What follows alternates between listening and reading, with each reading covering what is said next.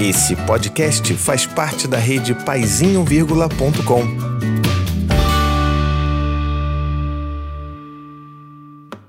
Olá, tudo bem com você? Hoje a gente vai conversar sobre sentimentos, mas aqueles sentimentos que nós sentimos. E será que a gente deveria estar fingindo é, um sentimento de felicidade ou escondendo um sentimento de tristeza dos nossos filhos? Então vamos lá, eu fiz um vídeo muito recentemente falando sobre chantagem emocional. Pois é, foi um vídeo difícil porque eu sei que muitas pessoas fazem isso às vezes sem nem perceber que chega a ser uma chantagem emocional. Então, se você não sabe do que eu estou falando, procura aí o link em algum lugar, vai ter link na descrição, vai ter link na bio, não sei onde você está vendo esse vídeo, mas você vai encontrar o link para assistir caso você não tenha assistido ele ainda, tá legal? Vale super a pena. Mas o que aconteceu é que muitas dúvidas surgiram a partir desse vídeo e eu achei tão incrível como que aquilo dali gerou uma discussão tão importante para todos nós que eu resolvi fazer esse vídeo aqui para conversar sobre um tipo de pergunta que apareceu bastante ali nos comentários, tá? Sejam no Instagram, seja no YouTube. Então vou tentar falar sobre eles aqui hoje. Por exemplo, tem um aqui que fala assim: "E quando o sentimento for genuíno?" Sim, porque às vezes realmente sinto raiva e ou fico triste com o comportamento da minha filha. Pergunto porque também acho importante falarmos sobre os nossos próprios sentimentos. Você está certíssima. Nós precisamos falar sobre os nossos sentimentos, mas a gente precisa entender de onde vêm esses sentimentos, para onde eles vão e qual que é essa, né, de, qual é essa origem. Né? Então a gente precisa fazer um exercício aqui muito importante, tá bom? Que é o de assumir a responsabilidade sobre os nossos sentimentos, tá? O que eu quero dizer com isso? Quando você fala assim, por exemplo, e isso é normal, todos nós falamos isso porque a gente não está muito consciente dessa coisa. Mas a gente normalmente fala assim: ah, eu fiquei muito chateado, com muita raiva, por causa de um determinado comportamento do meu filho. E na verdade não é isso. Porque quem é responsável pelos próprios sentimentos somos nós mesmos. Então, não é que você tenha ficado com raiva por causa de um comportamento em si. Ok, ele pode ter sido um gatilho para que isso tenha acontecido. Mas um sentimento ele só acontece porque alguma necessidade sua não foi atendida. Então, por exemplo, tem aquela coisa clássica do arrumar os brinquedos, né? Então, se eu estou muito cansado, chega de noite, os meus filhos estão enrolando para arrumar a sala, para arrumar os brinquedos do quarto, eu fico irritado, eu fico bravo, entendeu? E tem dias que eu não consigo me controlar e tem dias que eu vou gritar, que eu vou brigar com os meus filhos, mesmo sabendo que eu não deveria fazer isso. A um olhar mais assim, de longe, distante, tentando livrar minha barra, eu falaria assim: eu estou muito bravo porque os meus filhos não estão arrumando os brinquedos deles, né? E essa responsabilidade é deles, então eu estou bravo por causa disso. E eu fiquei com muita raiva por causa disso, por causa desse comportamento deles. E aí você pensa assim: hum, não é completamente preciso pensar dessa forma. Por quê? Porque o comportamento daquela criança, ela não tem nada a ver com o que você sente, na verdade. Eu estou falando de novo, então, que é a necessidade que não foi atendida. Então, por exemplo, a minha necessidade de ter a casa organizada no fim do dia, porque eu já estou cansado, porque eu queria ver a casa um pouco mais organizada, porque eu queria ver a casa um pouco mais limpa, isso não foi atendido. E isso me causou uma grande frustração, que veio ali, dali veio uma grande irritação, que veio uma raiva que eu eventualmente gritei com os meus filhos. Entendeu a diferença?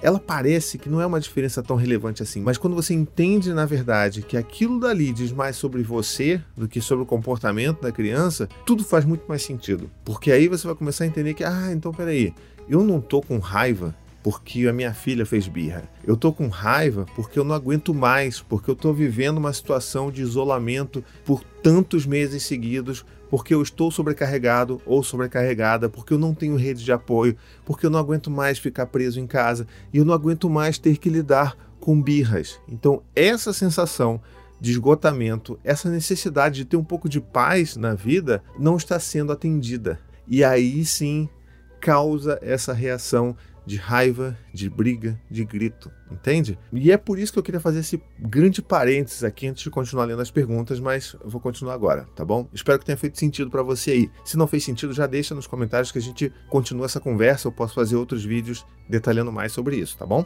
Então, tem outra aqui. Tiago, e quando eu realmente ficar triste, chateada, cansada, tenho um bebê de 7 meses. E quando ele fizer algo que realmente me deixar triste?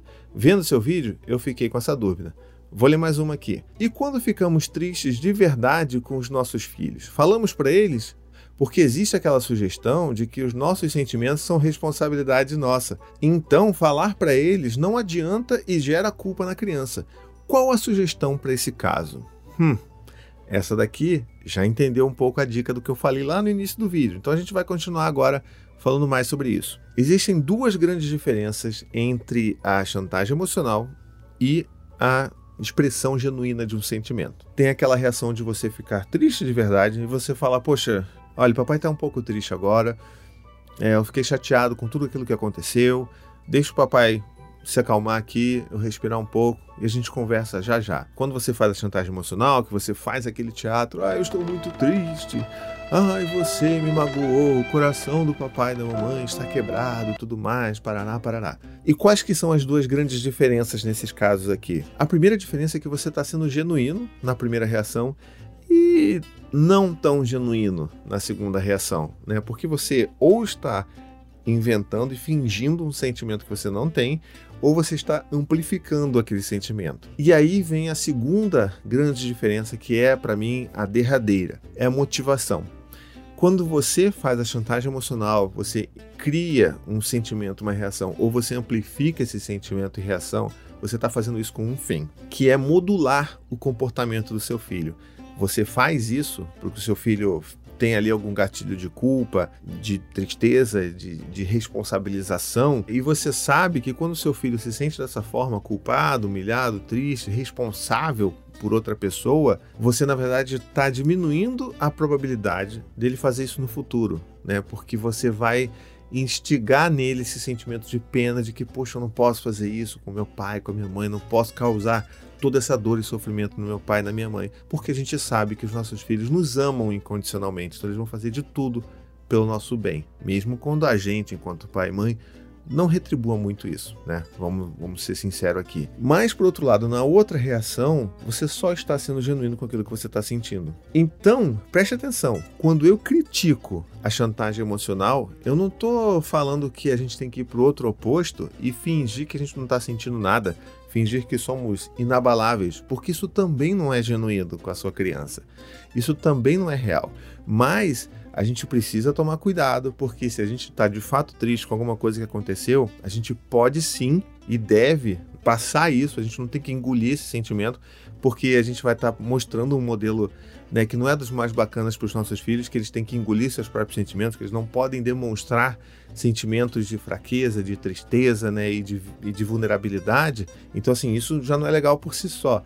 Mas a gente tem que entender que quando a gente quer demonstrar a nossa tristeza, a gente tem que entender de onde ela vem e de quem é a responsabilidade por essa tristeza, entende? E quando a gente se dá conta dessa origem, vai ficar muito, mas muito mais fácil de não se deixar controlar pelas emoções, entende?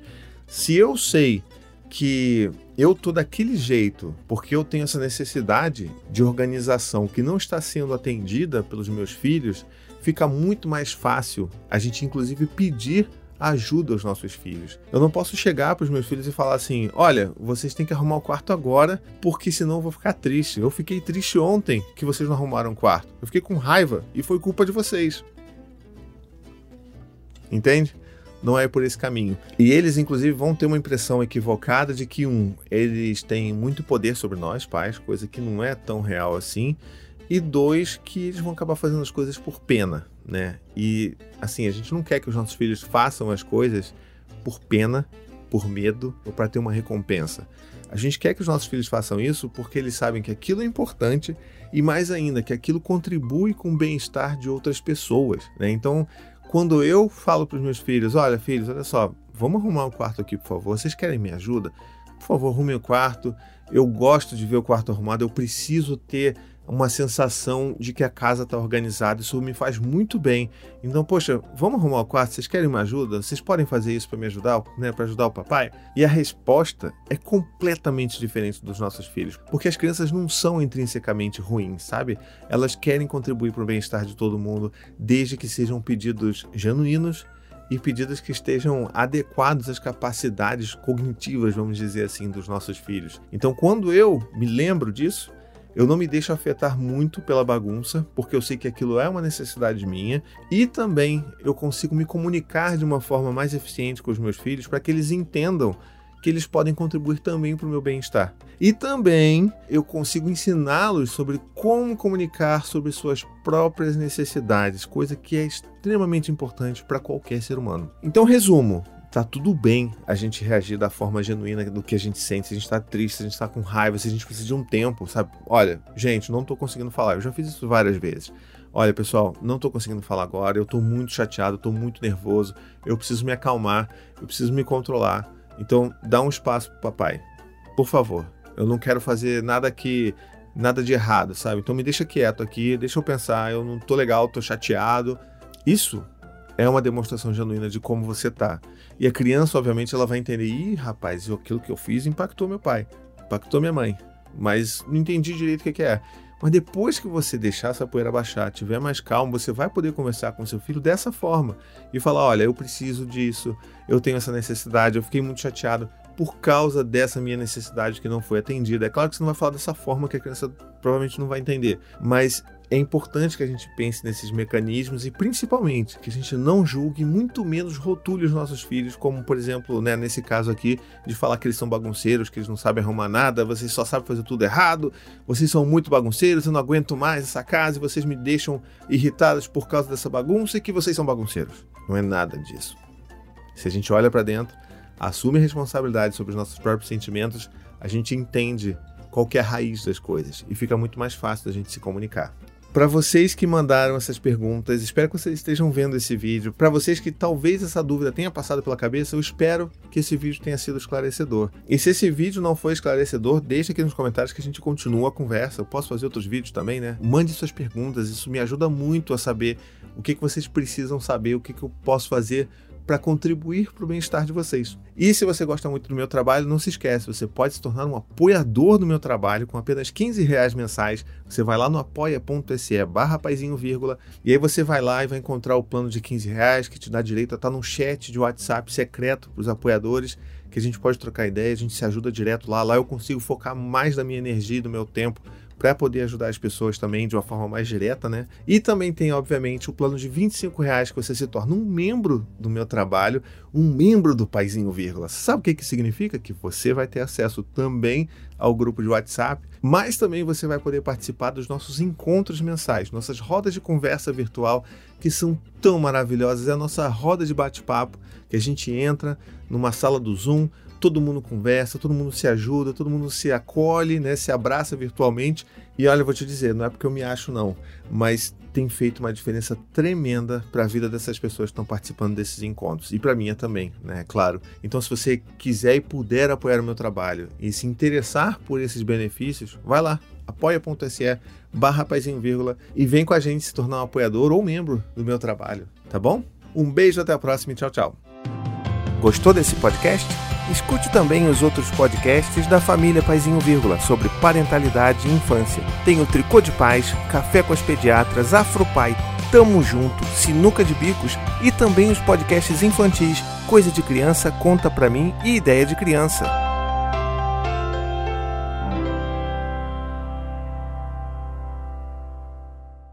To the 25 senators who just voted against U.S. veterans and their families, you flip flopped. Voted no on the Honoring Our Pact Act. You know it provides medical help to vets, makes amends to veteran families who lost children to recklessness. You voted yes just days ago. Why the flip flop? Don't put politics ahead of vets and their families. To everyone listening, contact your United States senators today. Demand they vote yes. Make the Honoring Our Pact Act law now. Paid for by SO.